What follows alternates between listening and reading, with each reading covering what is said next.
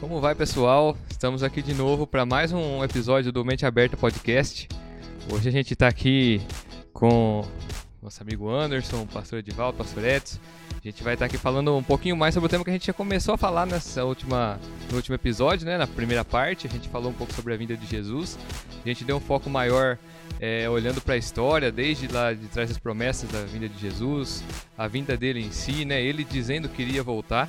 Hoje a gente vai dar uma olhada um pouquinho melhor nessa questão da escatologia que ele falou que vai voltar, como se dará essas coisas, né? O que, que a Bíblia tem para falar sobre esses eventos. Então a gente vai estar tá olhando um pouquinho melhor para esse cenário hoje, né? Então, meu nome é Daniel Mazarin.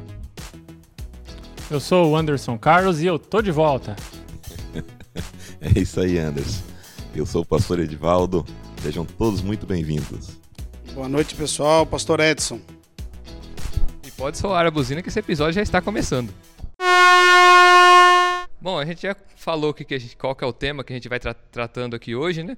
E a gente vai falar sobre os eventos escatológicos, né? E como que isso vai acontecer. Vamos começar então pela volta de Cristo, né? Que é um dos eventos que, vamos falar assim, é são um dos mais esperados pelos cristãos modernos hoje. E como que se dará a volta de Cristo, então? É, esse evento que, que o Daniel falou sobre o arrebatamento é a grande expectativa do, do cristianismo hoje, né, do cristão, né? Um evento em que, se a gente procurar o significado da palavra, né, não é uma palavra tão comum, a não ser no meio cristão aí, quando a gente fala de arrebatamento. Arrebatamento fala de uma, de uma retirada rápida, rápida, né, de algo que é, que é violento, é, é, é na, no sentido da palavra, é um rápido, é algo que, que, que não dá para a gente é, mensurar, né, como vai ser o, a, na questão de tempo. É, tem algum, alguns textos né, da Bíblia Sagrada que eles nos dão base né, para entender um pouco sobre o arrebatamento da igreja.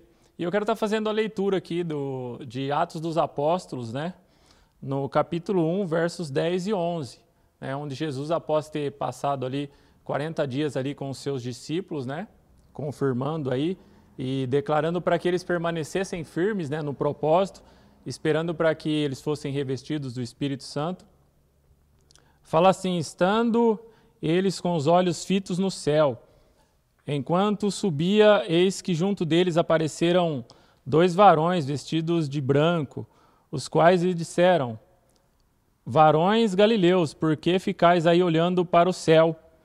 Esse Jesus que dentre vós foi elevado para o céu, há de vir assim como para o céu o viste ir. Então aqui já os anjos eles dão uma declaração da maneira, da forma, né, do jeito como que Jesus ele, ele voltaria. Então, esse evento da volta de Cristo para buscar a, a, sua igreja, ela é chamada de arrebatamento. É, eu quero também estar usando um outro texto, em primeira carta aí de Paulo a Tessalonicenses 4. É, vai falar um pouquinho sobre a organização desse evento, né? já que ele é tão aguardado e esperado aí no nosso meio cristão. 1 Tessalonicenses 4, no versículo 15 a seguir. Fala: Dizemos a vocês pela palavra do Senhor, que nós, os que tivermos vivos, os que ficarmos até a vinda do Senhor, certamente não precederemos os que dormem, ou seja, nós não iremos para o céu antes daqueles que já morreram, né? Pois, dada a ordem com a voz do arcanjo, o ressoar da trombeta de Deus, o próprio Senhor Jesus descerá dos céus, e os mortos em Cristo, eles ressuscitarão primeiro, depois nós, né, os que estivermos vivos, seremos arrebatados, ou seremos raptados, com eles nas nuvens, para o encontro com o Senhor nos ares. E assim estaremos com o Senhor para sempre. Consolem-se uns aos outros com essas palavras. Então, além desse consolo, é uma grande expectativa no meio é, do cristianismo, é uma expectativa, uma esperança no nosso coração de que um dia o Senhor Jesus ele possa nos arrebatar, nós possamos ser levados, né, nos encontrar com Cristo nas nuvens. E talvez você que está nos vendo aí, você pergunta assim, nossa, mas é, eu estou tão preocupado com a minha vida, talvez você não está nos caminhos do Senhor, e você se preocupa com isso, e agora que eu faço? Jesus vai voltar e eu não estou pronto, eu estou errando, é, eu estou falhando. E eu, eu conto, de vez em quando, assim, eu conto essa história que é, é como se fosse o nascimento de uma criança após a mãe ela ficar sabendo desse nascimento. Então ela, ela sabe que ela está grávida, então ela recebe essa notícia e durante esse, esse período de gestação, durante esses nove meses, ela começa a se preparar para receber o seu filho. Mas ela não sabe exatamente o dia e a hora que o filho vai nascer. Mas ela deve se preparar para que o dia que ele nascer, seja no sexto mês, no sétimo, no oitavo, no nono mês, se é na segunda-feira, se é na sexta, se é de manhã ou à tarde, ela esteja preparada para receber essa criança. No nosso meio é a mesma coisa, nós devemos nos preparar para a vinda de Cristo. Seja o dia que for, seja a hora que for, ninguém sabe, mas nós devemos estar preparados para essa vinda do Senhor, o que nós tratamos aqui como o arrebatamento da igreja. Ele é particular para a igreja. Sim, antes você estava falando, eu lembrei do que eu cheguei a comentar no, na última parte, na primeira parte, na verdade, é que na Bíblia fala muitas vezes que a vinda do Senhor está próxima, né? Até comentei é, mas fala que está próxima faz dois mil anos até hoje não chegou, né? Mas é justamente essa ideia aí de estar preparado, né? Você nunca deixar para a última hora, né? Deixar para depois, para poder se preparar, porque a ideia de estar próximo é para você estar sempre pronto e preparado, né? Para você não é, deixar isso daí para para depois ou para se você soubesse, por exemplo, que quando que aconteceria, você deixaria, quando estiver chegando mais perto, eu, eu me preparo, né? É, Mas um alarme lá, é, coloca um alarme. Agora é a hora de eu orar. Né? Mas a ideia é justamente como a Bíblia já fala que está sempre próxima, para a gente estar sempre preparado e vigilante.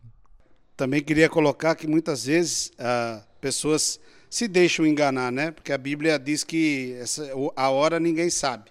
Mas alguns já tentaram aí e foram frustrados nestes planos de, de querer adivinhar, de querer colocar a data que o Senhor voltaria e ficaram esperando. Então, é, não devemos entrar por este caminho, e sim é, estar pronto, como foi falado aqui, todos os dias, todo momento a gente tem que estar pronto, porque vai ser como o ladrão, ele vai vir na hora que você menos espera.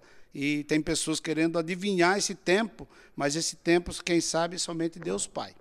Bom, a gente já então olhou um pouquinho aqui sobre o arrebatamento, né? O que é o arrebatamento, para quem que é o arrebatamento, né? Que o Antônio já falou que são para os cristãos. E, porém, a gente tem ainda uma certa discussão aí no meio escatológico entre os teólogos é, sobre como que acontecerá a sequência desses acontecimentos, né? Porque alguns falam que a gente vai passar pela tribulação, outros falam que os cristãos vão passar pela tribulação. A gente tem várias visões aí que se disputam. Então, quais são essas visões e como que elas se relacionam né, com a volta de Cristo? E eu quero então estar rapidamente aqui falando um pouquinho dessas visões. Vamos estar abordando três visões com relação à volta de Cristo. E a primeira visão que eu quero falar com vocês aqui, abordar, é a visão pré-tribula, é a visão pós-tribulacionista, aliás. Vou começar pela pós-tribulacionista. A visão pós-tribulacionista.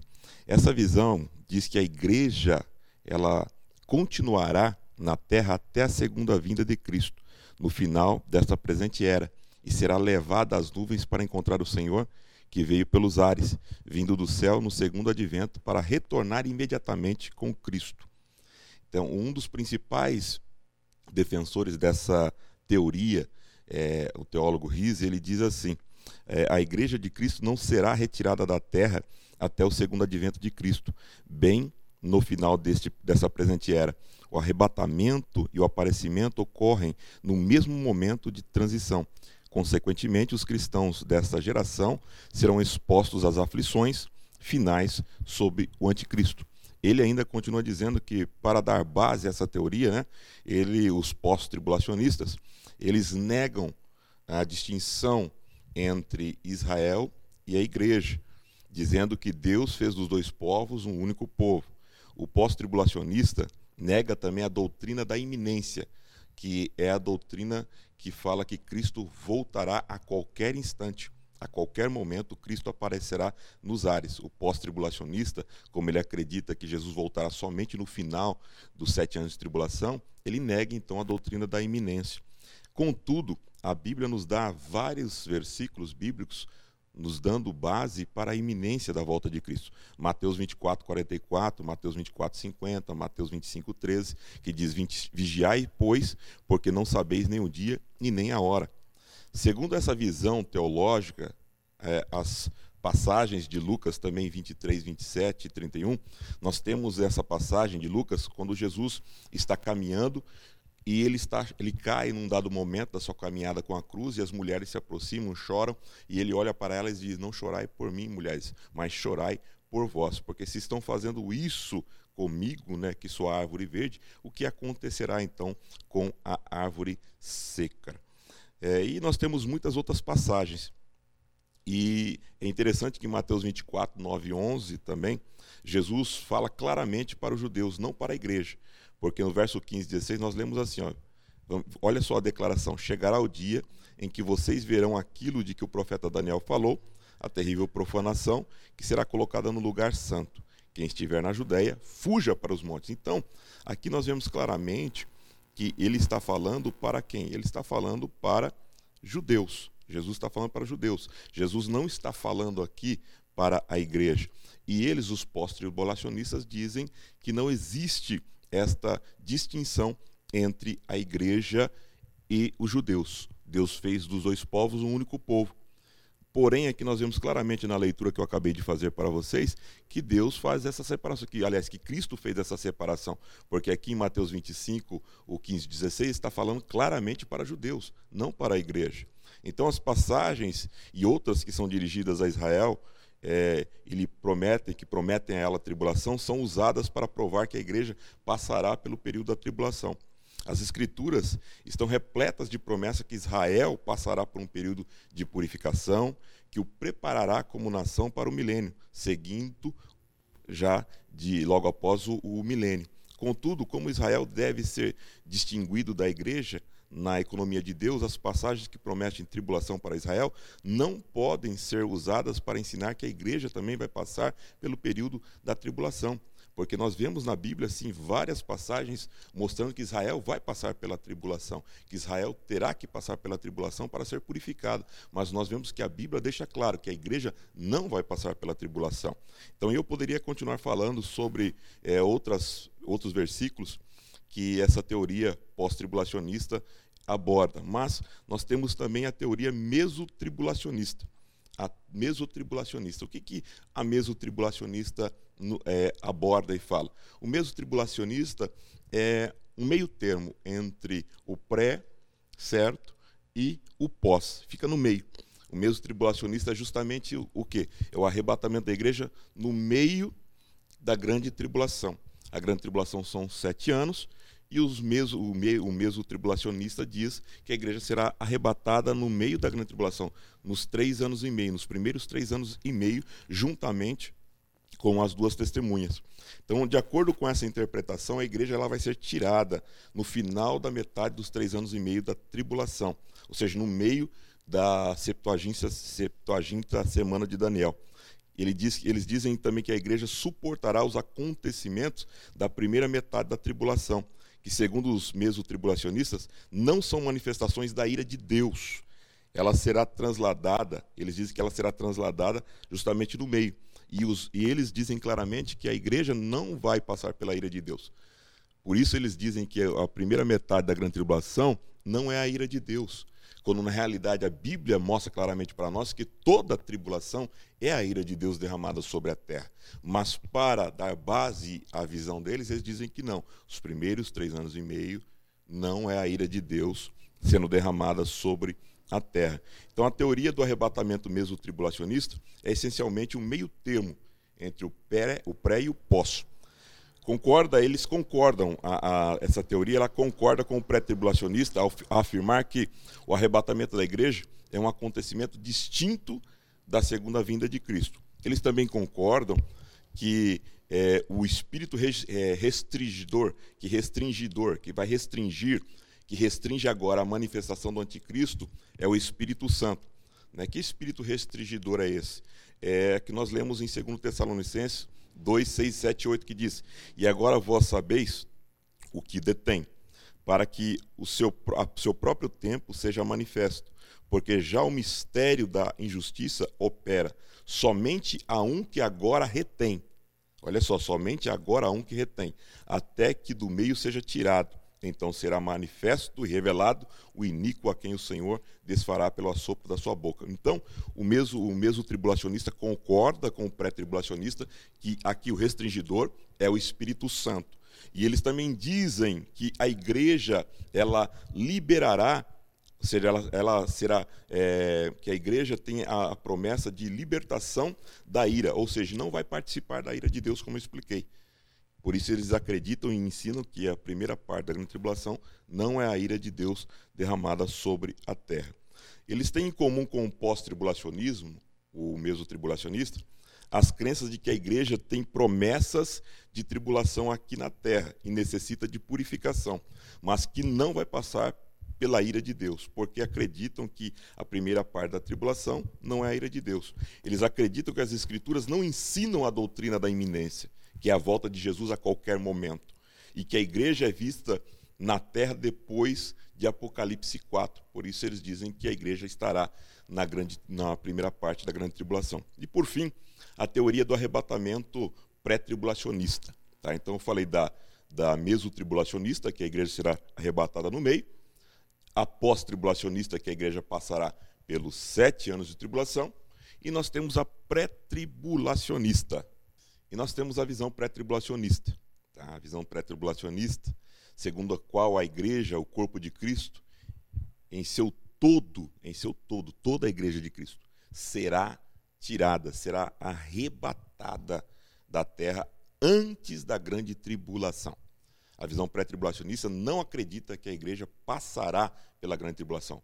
Não vai passar os primeiros três anos e meio para ser arrebatada no meio da grande tribulação e nem tampouco passar pelos sete anos de tribulação para ser tirada somente no final da grande tribulação. A visão pré-tribulacionista entende que a igreja será removida, retirada, como Anderson falou no começo, com força, arrebatamento, tirada com força. O pré-tribulacionista acredita na, interpretação dispensacionalista da palavra de Deus. O que, que é essa visão, é, essa doutrina dispensacionalista? É que Deus lida com o ser humano por dispensações.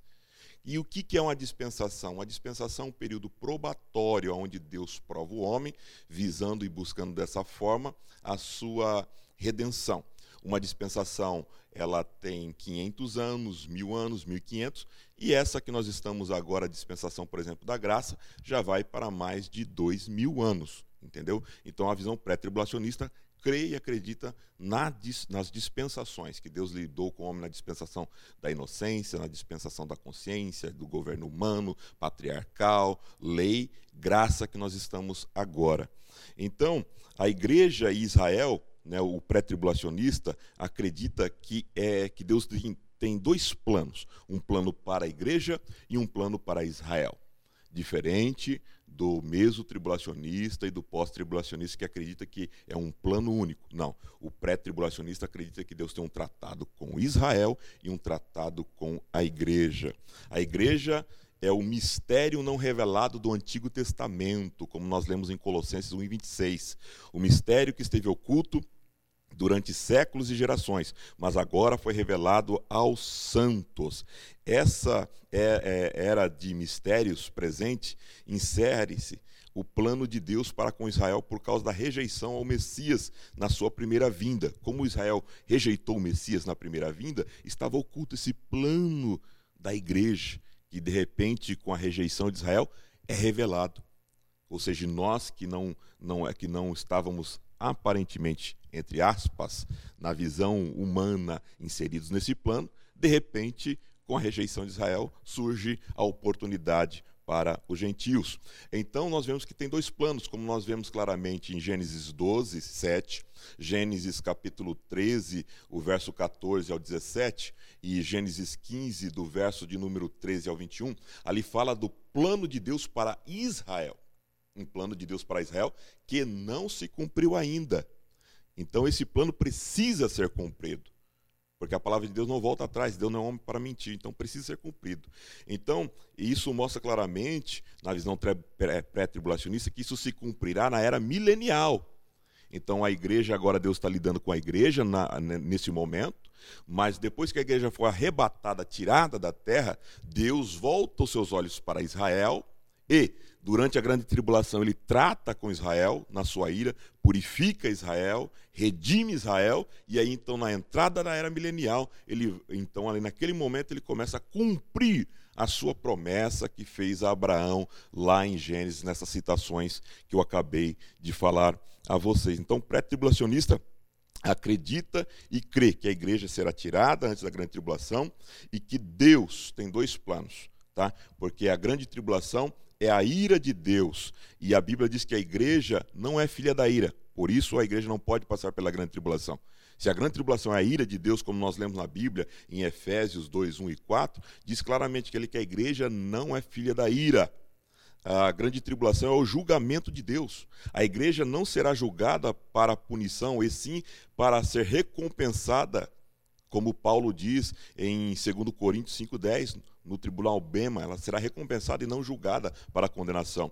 A grande tribulação é a indignação de Deus a indignação, indignação significa ira intensa, ódio e raiva. A igreja não é, de, é desprezada por Deus, ao contrário, ela é a noiva do Cordeiro de Cristo. A grande tribulação é o castigo de Deus sobre a terra e sobre os homens. Todo castigo que recaía sobre a igreja, Cristo levou na cruz do Calvário. Então a igreja não pode ser castigada novamente. A grande tribulação é a hora do julgamento de Deus. A igreja não será julgada para castigo, e sim para recompensa. A grande tribulação é a hora da angústia de Jacó, como nós lemos lá em, é, em Jeremias 30 e verso 7. Então, ou seja, os descendentes de Israel, a igreja não é Israel. Então, o julgamento da grande tribulação que vai recair sobre Israel é para Israel, não para a igreja. E a grande tribulação é a destruição. E a igreja, os a igreja, ela não foi, ela já foi, ela não será destruída, porque ela tem a promessa de ser protegida pelo Senhor, como diz em Apocalipse 3:10. Como guardastes a palavra da minha paciência, também te guardarei da hora da tentação que há de vir sobre todo o mundo para tentar os que habitam sobre a terra. E por fim, né, para por fim, que tem muito mais coisa, a grande tribulação é o período das trevas, como nós lemos em Joel 2. É um dia de escuridão e trevas, um dia de densas nuvens e sombras profundas. E a igreja não foi destinada para as trevas, e sim para a luz, como diz em Apocalipse 21, 24. E as nações dos salvos andarão à sua luz e os reis da terra trarão para ela sua glória e honra. Amém? Basicamente, são essas as visões, uma síntese das três visões. Bom, então a gente já observou aqui que é um tema bem complexo, né? É difícil até você sintetizar assim para a gente falar aqui num tempo curto. Mas é, essas visões escatológicas, até hoje, dependendo dos círculos cristãos, é motivo de debate ainda, né? Não, não se pode afirmar com 100% de certeza que uma está certa e a outra está errada, mas a gente tem a, as bases bíblicas que apoiam a visão que a gente vê que, que tem mais é, a ver com aquilo que a Bíblia está dizendo, né? É, bom, a gente falou um pouco então aqui das visões escatológicas a respeito da volta de Cristo. Então, mas se a gente olhar para os textos que falam né, do futuro, da escatologia, a gente vê que tem outros eventos que também ocorrem. Então, quais são esses eventos que são previstos e que estão baseados nessas interpretações e visões escatológicas da Bíblia? Bom, é difícil falar depois de dois mestres aí que já discorreram, né, alguns desses acontecimentos, mas uh, eu quero falar aqui bem rapidamente de alguns deles, é, ainda vai ficar alguma coisinha para o meio aqui. O primeiro, como o Anderson já, já tratou, que é o arrebatamento, que eu creio que é o evento mais esperado da igreja. A igreja, nós estamos aqui, sabemos que depois do arrebatamento, quem foi arrebatado já se garantiu. Né?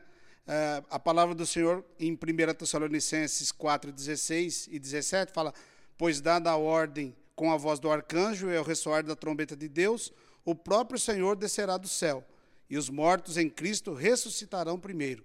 Depois, depois disso, os que os que estivermos vivos seremos arrebatados juntamente com eles nas nuvens para o encontro com o Senhor nos ares, e assim estaremos com o Senhor para sempre. Então, uma vez arrebatado, né, né, nesse evento aqui, a igreja, aqueles que foram arrebatados, eles já têm a sua salvação já garantida, não tem mais como ele ser tentado. Isso se dará, dependendo da visão, como o pastor Edivaldo explicou aqui, antes, durante ou depois, dependendo da visão que você é, crê. É, é o evento em que o Senhor virá buscar a sua igreja, aqueles que perseveraram até o fim. Então, é, é necessário você. Ah, não adianta você servir por um período de tempo e depois você querer tirar férias de Cristo, tirar férias da igreja, que se o Senhor voltar nesse tempo, você pode perder a sua salvação. Depois, ali nesse meio tempo, dependendo da visão que você crê, a grande tribulação. É, será um momento em que as pessoas passarão por algo nunca visto. Será um período de sete anos, três anos e meios de paz e certa tranquilidade. Depois o anticristo ele se revela e serão três anos e meios de tribulação tão terrível que as pessoas elas tentarão contra a sua própria vida. Tamanho vai ser uh, o, o martírio que eles vão estar passando. A palavra do Senhor em Apocalipse 16, de 1 a 9, se você ler aqui, aí na sua casa, não vou ler tudo aqui, ele fala dos sete flagelos de Deus, as taças da ira do Senhor. Apocalipse 15, 1 fala assim: Vi no céu outro sinal, grande e maravilhoso, sete anjos com as sete é, últimas pragas, pois com elas se completa a ira de Deus. E também Apocalipse 9, 5 diz: é, não lhes foi dado poder para matá-los, mas sim para causar-lhes tormento durante cinco meses. A agonia que eles sofreram eram como as de picadas de escorpião. Naqueles dias os homens procurarão a morte, mas não a encontrarão. Desejarão morrer, mas a morte fugirá deles. Pensa no momento terrível. Nós não vamos estar aqui para. Amém ou não? Nós não vamos estar aqui para sentir tamanha aflição, tamanho flagelo sobre a humanidade. Apocalipse 3,10 diz assim: Visto que você guardou a minha palavra de exortação, a perseverança, eu também o guardarei da hora da aprovação, que está para vir sobre todo o mundo, para pôr à prova os que habitam na terra. Amém? E depois, aqui na sequência, enquanto estiver acontecendo tudo isso aqui, aqueles que já foram arrebatados, no céu vai estar acontecendo ali o tribunal de Cristo. É o evento em que todos os salvos passarão a fim de receberem o seu galardão ou a sua recompensa. Se foram obras para a glória de Deus, essas se tornarão em recompensa. Se foram é, para a glória humana, não resistirão ao teste do fogo. Que, pastor, para a glória de Deus, para a glória de Deus, quando você faz algo e Deus sonda o seu coração e aquilo realmente Deus sonda e vê que aquilo foi para glorificar o nome dele. E para a glória do homem, quando você faz algo e vezes você recebe um elogio, né? A pessoa vem e elogia você, nossa, pastor, que pregação maravilhosa.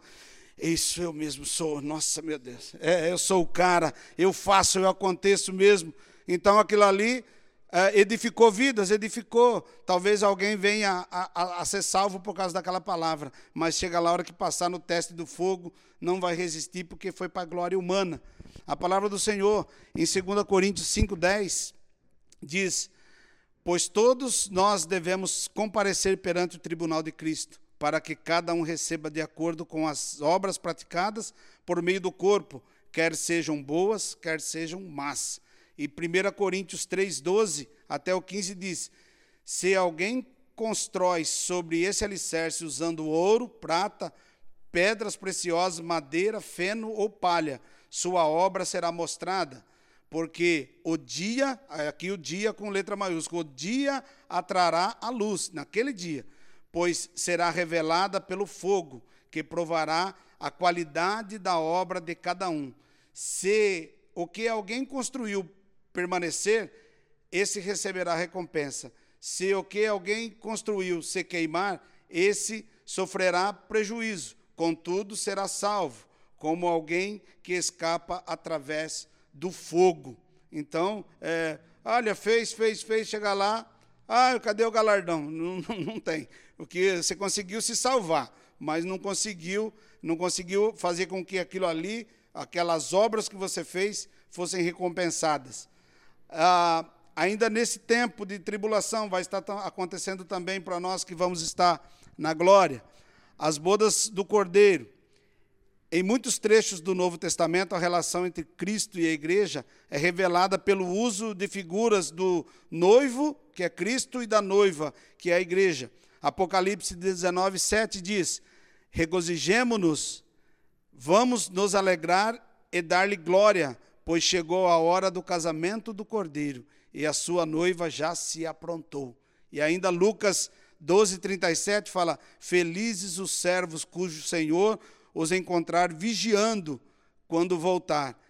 Eu lhes afirmo que ele se vestirá para servir, fará que se reclinem à mesa e virá servi-los. Nós vamos ser servidos pelo noivo, pelo próprio Cristo. Assim como nós estamos sentados aqui nessa mesa, eu creio que lá eu imagino que será assim, uma grande mesa posta e o próprio Senhor virá nos servir. Então, se você perseverar, você vai ver chegar esse tempo na sua vida. Ainda aqui, terminando, que o tempo é curto. O milênio, o milênio será o último teste pelo qual passará o homem. Aqueles povos e nações que só aparentemente reconhecerão Cristo como rei, afastar-se-ão o quanto puderem de Jerusalém, no, não dando o devido lugar a Jesus em, suas, em seus corações. Isso ficará demonstrado com a soltura de Satanás, que os enganará, levando-os a organizarem-se para a grande batalha contra Cristo. Então, Satanás, no fim do milênio, será solto, e aqueles que, mesmo durante mil anos, eles não tiveram jeito mesmo. O coração do camarada é mau. Então, no final, Cristo ainda vai arregimentar esse povo e vai convencê-los a tornar para uma batalha contra o próprio Jesus. Então, ali vai ser o ato final deles. Apocalipse 20, versículo 4. Vi tronos em que se assentaram aqueles a quem havia sido dada autoridade para julgar. Vi as almas dos que foram decapitados por causa do testemunho de Jesus e da palavra de Deus. Eles não tinham adorado a besta, nem a sua imagem, e não tinham recebido a sua marca na testa e nem nas mãos. Eles ressuscitaram e reinaram com Cristo durante mil anos. Nossa, e por... então, então, pastor Edson, essa questão aí do milênio aí, casa com aquilo que, que eu falei, não é? No final da grande tribulação, então, o que, que acontece no final da grande tribulação? Jesus volta, ele prende, que como está escrito, prende Satanás, Sim. ele julga as nações, Sim. ele ressuscita os mártires que vão morrer na grande tribulação, ele restaura a terra, ele então, depois que faz tudo isso, aí ele, então ele se assenta para governar. Uhum. É isso que o senhor está falando sim, aí. Sim, sim. É, e, e com Jesus governando, isso aqui é para tentar, é uma tentativa ainda de resgatar o homem. Mas uh, ali, se você ler ali, eu não, não tenho tempo agora, mas uh, com menos de 100 anos na, na tribulação, ninguém morre. Por quê? É, são 100 anos uh, ali, Deus ainda dando a oportunidade. No milênio. No milênio. No milênio. São 100 anos ali, Deus ainda tratando o ser humano. A partir dos 100 anos, do milênio, aí que realmente fala, esse camarada aqui não tem jeito. Mas mesmo assim, terão mil anos para aceitar a Cristo, para servir a Ele, e é, é, a prova que Deus tem, que mesmo com o próprio Cristo governando, alguns ainda vão se afastar, alguns não. É, a Bíblia fala de dois terços desse povo Nossa. ainda vão se Olha. perder durante o milênio. E aí a gente vê então como nosso Deus é bom, então, hein? Ele é ótimo. Porque vai dar tudo isso de oportunidade para o homem salvar. Vai. Tem agora, estamos na era da graça. Depois da era da graça, a pessoa terá a oportunidade de salvar na grande tribulação, ainda que dando a vida, né? Perdendo a vida, tendo a cabeça decapitada, enforcada tudo mais. Mas vai ter a oportunidade. Depois, no milênio, vai ter a oportunidade de ser salvo. Aí depois, então, ir para a última parte? Sim. É. E, tem, e, tem, ainda depois, ainda que fala que o diabo estará preso, né? E no final ele vai ser solto. Sim. E ainda ele vai levar muitos a guerrear contra Cristo ainda. Contra Cristo. Ainda eles vão se juntar para guerrear contra Cristo, mesmo depois de todas essas oportunidades. é por isso que nós vamos receber o galardão. Porque nós estamos passando por tudo isso, o Espírito Santo está aqui, atuando no meio de nós. E Satanás, ele está atuando também. Então nós estamos nessa guerra. Mas esse povo que vai estar no milênio, Satanás vai estar preso. Vai estar preso. Então, Deus vai, vai mostrar que realmente é o ser humano que é ruim. É que é ruim. Eu vou falar, olha, mesmo com o diabo preso, não vai poder falar que, olha, o diabo me tentou a isso. Não, ele vai estar preso, é porque é o, é o mal que existe dentro do homem. Do ser humano. Ele vai provar isso aí no milênio. E aí o grande ato final, né? É, o juízo de Deus, que é o trono branco, aí nós não vamos passar esse trono branco aqui. Neste, neste evento, todos os ímpios falecidos de todas as épocas ressuscitarão com seus corpos literais e imortais, porém carregados de pecado. Esse julgamento é para a aplicação da sentença, que é a morte eterna longe de Cristo. A palavra do Senhor, aqui eu termino esta parte, Apocalipse 20, versículo 11 até o 15. Depois vi um grande trono branco, e aquele que nele estava sentado, e aquele que, ne que nele estava sentado. A terra e o céu fugiram da sua presença, e não se encontrou lugar para eles. Vi também os mortos, grandes e pequenos, de pé diante do trono. Os livros foram abertos. Outro livro foi aberto, o livro da vida. Os mortos foram julgados de acordo com o que tinham feito, segundo o que estava registrado nos livros. O mar entregou os mortos que nele havia, e a morte e o Hades entregaram os mortos que neles havia. E cada um foi julgado de acordo com o que tinha feito. Então a morte e o Hades foram lançados no lago de fogo, e o lago de fogo é a segunda morte. Se o nome de alguém não foi encontrado no livro da vida, este foi lançado no lago de fogo. Por isso que nós fazemos aqui o apelo quando termina cada culto, para que você aceite a Cristo, para que a igreja, nós como igreja, nós oramos pedindo para que o seu nome seja escrito no livro da vida, porque se naquele dia o seu nome não ser encontrado ali, a Bíblia, não sou eu, é a Bíblia que está falando, este foi lançado no lago de fogo. Amém. Bom, a gente já conseguiu ter uma ideia aí de todo o processo, né, até o fim. Acredito que não tem mais tanto que falar que foi bem explicado aí pelo pastor Edivaldo, pastor Edson, Bibão. É, então a gente teve uma visão de quais são esses eventos né, escatológicos que a Bíblia apresenta. Eu queria só fazer um pequeno adendo aqui que muitas vezes, principalmente aqueles que não são cristãos, olham para o que a gente está falando aqui e pensam que, tipo, ah, você está falando do livro de Apocalipse ali, que é um livro simbólico, que é um livro que é, é, dificulta a interpretação, mas a gente viu que muito, é, muito daquilo que foi dito aqui dos eventos não estão no livro de Apocalipse, estão em livros históricos, como Atos, está em próprio Jesus falando nos evangelhos, está nas cartas de Paulo, né, que são cartas de instruções à igreja, no profeta Daniel. Então, o Apocalipse ele foi incluído justamente porque ele entra em conjunto com, esse, com tudo que está sendo dito nos evangelhos, que está sendo dito em outros livros. Por isso que ele foi considerado até um livro que, é, que a gente usa como um livro canônico que está na Bíblia, né? Porque ele está ali em união com todos esses livros. Então, ah, muitas vezes as pessoas ah, comentam né, que ah, você está olhando para um livro que é simbólico, isso aí é, é simbólico. Mas a gente não está olhando só para o livro que é simbólico. A gente está olhando para todo o contexto da Bíblia e juntando com aquilo que tem em Apocalipse para a gente é, tirar essas conclusões que todos esses eventos que a gente falou aqui. Bom, agora é, para a gente já falou um pouco de cada evento, a gente gostaria de falar um pouquinho agora sobre o milênio, né? O, o pastor Edson já chegou a explicar o que seria o milênio, né? Que é esse governo de Cristo aí durante mil anos sobre a Terra, em que o diabo estará preso, né? é, e que está relatado ali em Apocalipse 20, né? Do 1 ao 6. Então, nessa, nessa passagem, o diabo então ele é preso por mil anos e nesse período Cristo está reinando juntamente com a igreja que ele desce dos céus, né, que foi arrebatada junto com ele primeiro e que também ressuscitam os aqueles que foram os mártires, o pastor já chegou a comentar. Mas aí a gente tem algumas visões a respeito do milênio também, que vai, inclusive, entrar em acordo com aquilo com, que o pastor Edvaldo já falou, das visões da.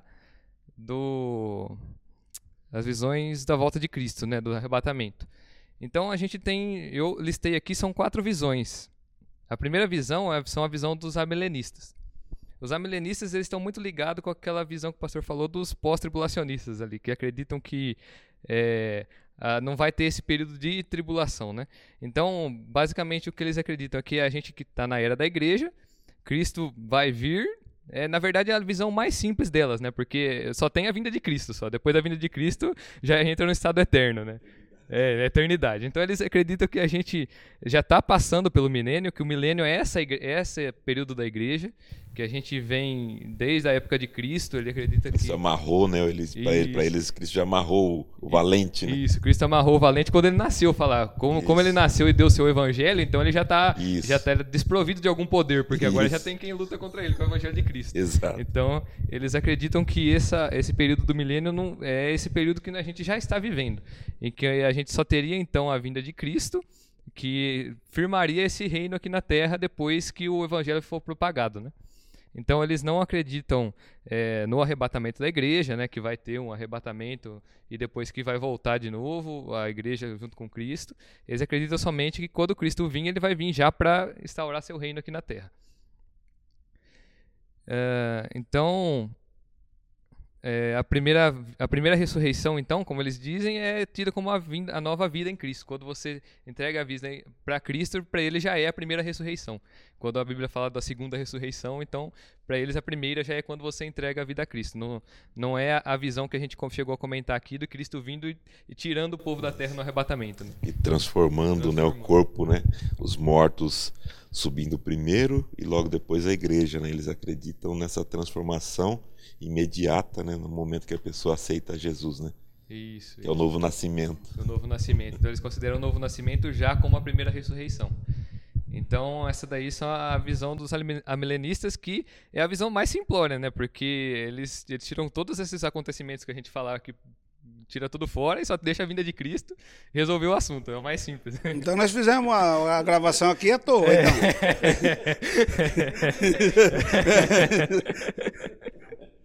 Bom, aí a gente tem a visão dos pós-milenistas, né? Os pós-milenistas, eles já acreditam no milênio, mas como o milênio como uma continuação da era da igreja. Então, é, é, é um pouquinho diferente do que dizem os amilenistas, porque eles não acreditam no milênio e acreditam que a gente já está passando. Os pós-milenistas, eles acreditam que o poder do evangelho de transformar as pessoas levará a gente a viver um reino aqui na terra, mesmo sem Cristo, em que eh, haverá paz, haverá harmonia, haverá unidade e que tudo a gente consegue se resolver sozinho, não precisa de Cristo. Mas... É pelo poder do Evangelho, eles é. acreditam que esse poder vai atingir todos, alcançar todos, né? E fazer Isso. essa transformação. Mas. É, é, é, uma, é uma visão que, vamos falar assim. Eu entendi errado, é um reino sem rei. É, é mais ou menos isso. É, é, mais ou menos isso. Beleza. E a vinda que diz que ele virá montado no cavalo branco, Jesus, escrito na coxa, Rei dos Reis, Senhor dos Senhores, então não vai funcionar. É, pelo jeito. pelo jeito, não. Tudo bem. E, portanto, então, eles acreditam que o milênio ocorrerá quando a igreja for capaz de estabelecer um estado de paz na terra até a vinda de Cristo. Então, a igreja vai ser capaz de estabelecer esse estado de paz, que aí vai ser o milênio para eles, que não necessariamente é mil anos, mas é um período longo de tempo, segundo a visão deles, e que aí Cristo vai vir, então, que a igreja já instaurou o reino na terra, só vai vir para governar mesmo. E aí já vai entrar num estado eterno. Então vai estar tá tudo em paz aí. É, já está tudo em paz e, Deus, e Jesus vem. Ó. Oh. Essa é a visão. Vai ter que trabalhar muito a igreja, hein? Meu Deus, para conseguir colocar paz no mundo. É, é, é uma visão assim que, vamos falar assim, bom se fosse se fosse assim, né? Porque realmente é uma visão que não tem sofrimento, não tem... Não, mas então vai demorar bastante, porque uh, em vez de ir melhorando nós estamos tá piorando. piorando tá então a igreja não está trabalhando. É, então, é justamente é, por isso que essa visão em tempos que a gente está vivendo acaba caindo em. ninguém fala dela, né? Porque vê que as coisas estão piorando ao invés de melhorar. Piorando. Agora, quando, quando a gente está num tempo mais de paz, assim, que as coisas estão indo bem, aí Ela os, pós-ministros aparecem. Opa, agora é minha vez é, de aparecer. Aí começa a contar, então. Aí, é, aí começa. Não, beleza. Bom, aí a, a terceira visão, então, é o pré-milenismo clássico, que é um pouquinho é, entra um pouco naquilo que a gente falou, só que não totalmente como é o dispensacionalista, como gente, que é a próxima visão. O pré-milenismo clássico, clássico, então, crê que na era da igreja e que a igreja vai entrar num período de tribulação. E que nesse período de tribulação, então, Cristo volta, é, juntamente com a ressurreição dos crentes, né? Leva os crentes e aí ele já entrará automaticamente no milênio. Então eles acreditam em uma volta de Cristo só. Não acredita que Deus vai, que Jesus vai vir a primeira vez, levar a igreja e aí depois de um tempo volta com a igreja para poder reinar. Eles acreditam que quando Cristo vir, eles já instaurará o reino na terra do milênio e aí assim, lá depois do milênio, no final do milênio, aí sim os incrédulos são ressuscitados por julgamento e depois do julgamento a gente entra no estado eterno como o reino de Deus pós, né, que seria pós, seria, encaixaria quase próximo à visão é, pós-tribulacionista, né? Que é uma vinda só, ou seja, a igreja passa Isso. por toda a tribulação, passa. volta só no final da grande tribulação Jesus, já para entrar na era milenial. Isso, isso. É, ele encaixa certinho com o pós-tribulacionismo. Então, que eles falam que a igreja vai passar por esse período de tribulação, porém Cristo vai vir então no, no, no final desse período, vai ressuscitar os crentes que já morreram aqueles que já morreram, e vai juntamente com eles e com os cristãos que estão na terra estabelecer o reino durante os mil anos. No final dos mil anos, então, é ressuscitados os incrédulos por julgamento.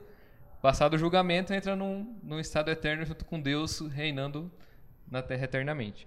Então, que luta, hein? Vamos à realidade agora, Dan.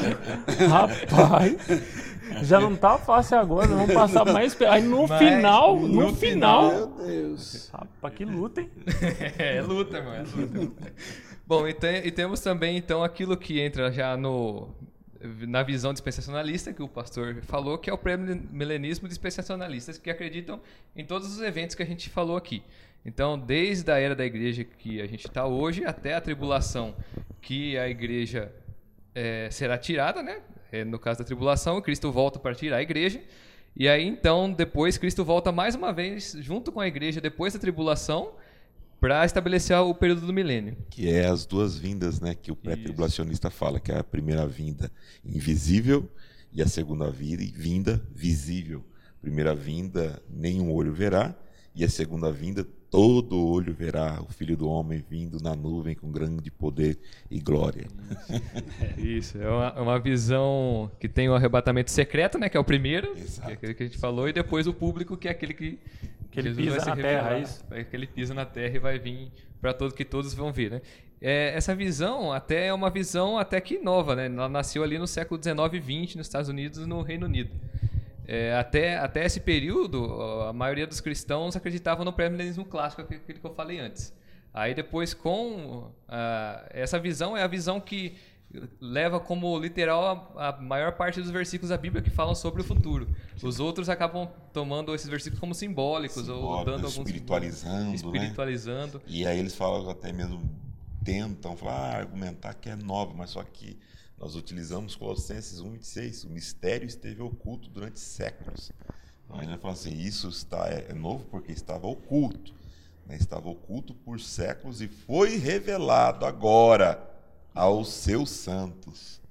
É, sim, Estava oculto de entendimento. né? entende... Exato, Anderson. Oculto no entendimento. Ou seja, Deus iluminou no momento que há iluminação, a compreensão do que estava oculto.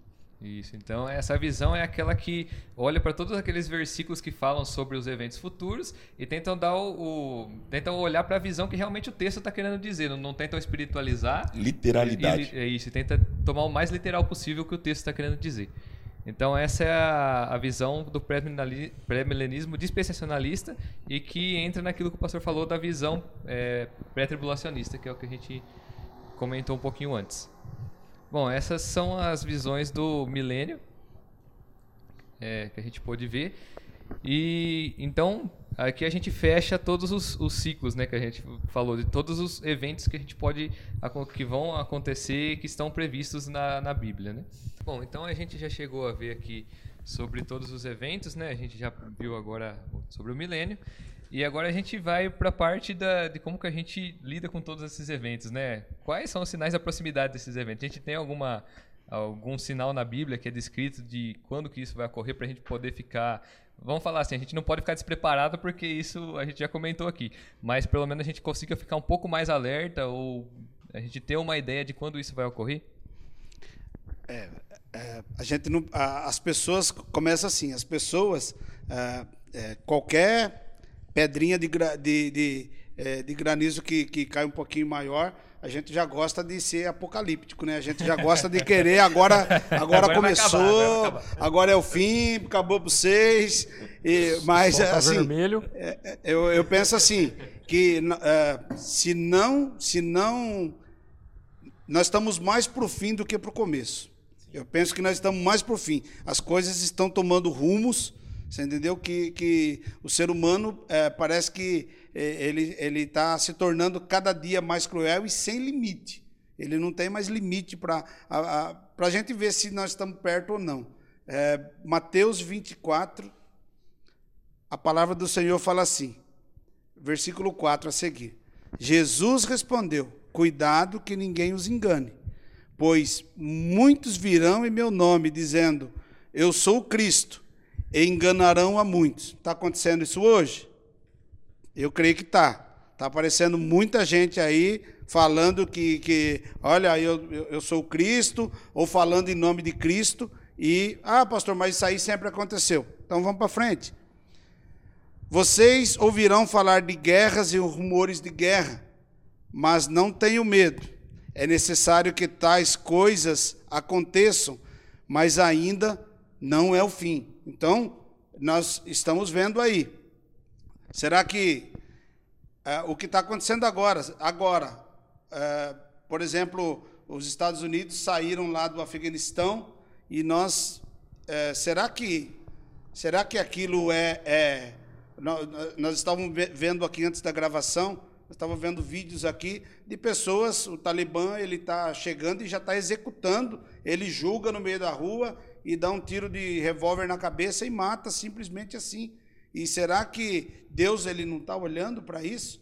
Será que ele não está medindo a crueldade dessas pessoas e, e, realmente nós estamos chegando nesse gatilho que vai, quando começar, não tem mais assim agora como será, não. Quando começar, vai ser um, um, uma sequência.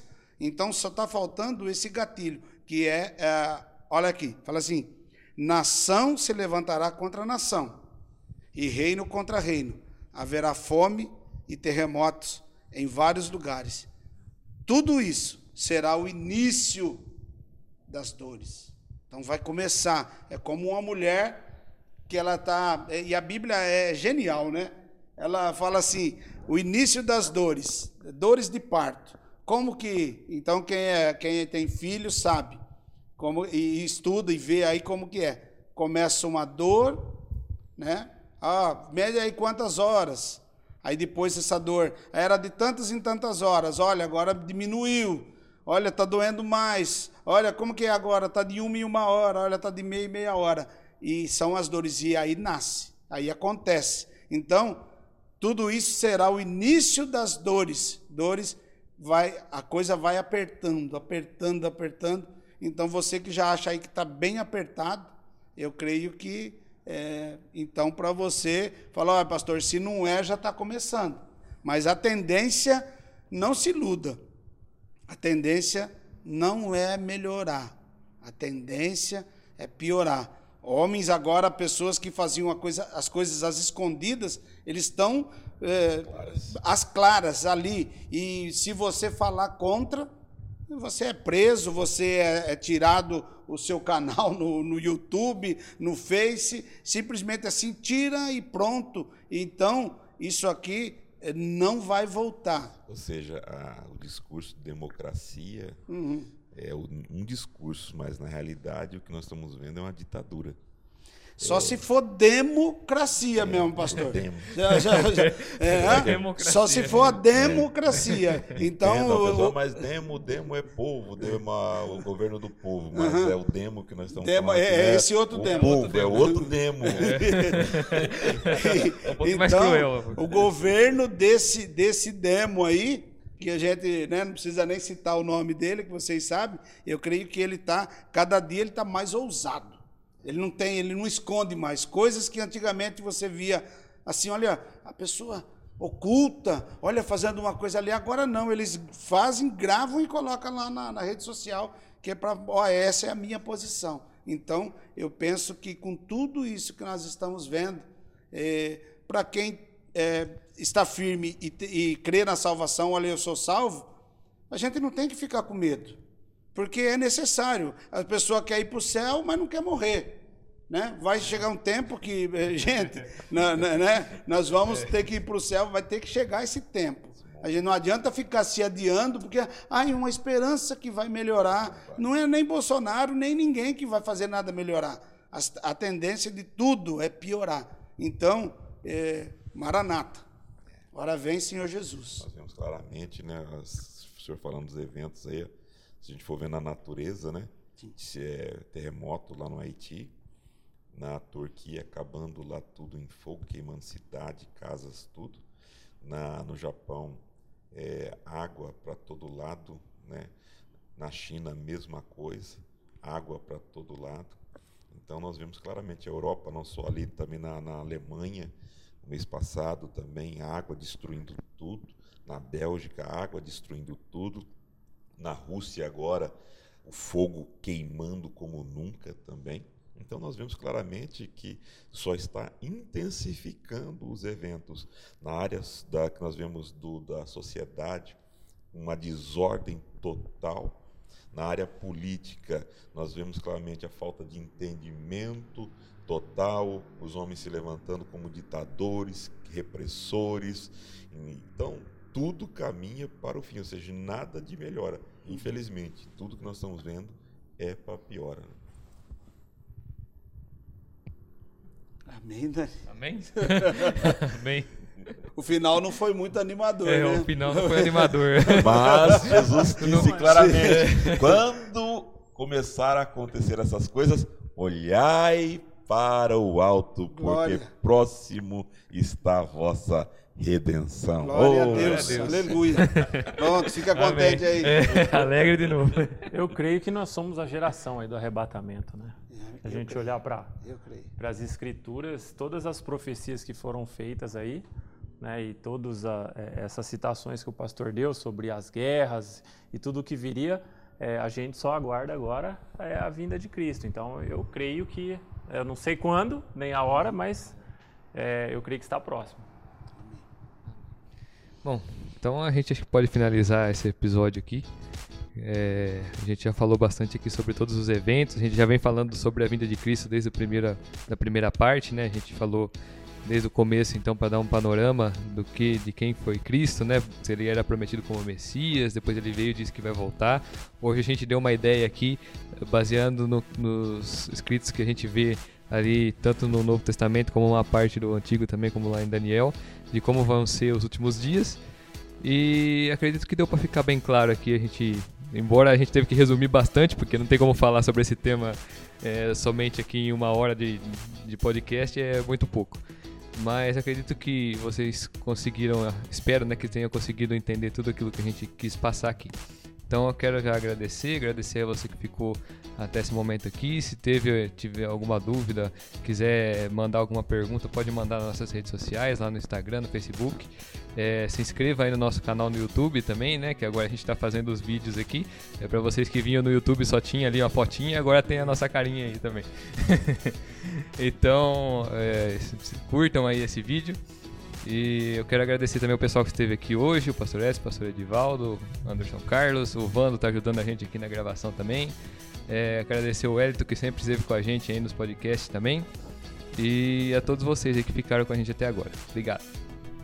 Também quero deixar meu agradecimento aqui, Daniel, Vando que esteve participando com a gente, pastor Edivaldo, pastor Edson. Mandar um abraço também para o Elito, o Deivão e agradecer o pessoal que me arrumou esse computador aqui também. Né? Glória a Deus. Aleluia. Lógico, ficou meio desproporcional, né? Se comparado ali, mas. Deu para esconder minha folha aqui. Obrigado. Deus abençoe. Também agradeço a Deus por mais esse momento tão gostoso que nós aqui estivemos. Agradecer ao Dani pelo convite. Obrigado, Dani. O Anderson, né, que está desde aí do início, juntamente com o Daniel. O pastor Edson, também que está desde o começo, juntamente nesse trabalho maravilhoso. ao Wellington, que faz parte né, desse trabalho. Deus abençoe você também, que ficou até o final conosco. Deus abençoe, um abraço a todos. Gostaria de agradecer também mais uma vez a participação, poder estar aqui contribuindo, poder estar aprendendo também, juntamente com outros aqui que são mestres e que possa te ajudar na sua caminhada aí. Assim como nós temos nos fortalecido a cada dia, que você possa compartilhar esse vídeo, que possa mandar para alguém que você é, queira que esteja naquele dia juntamente conosco no reino. Amém? Deus abençoe a sua vida.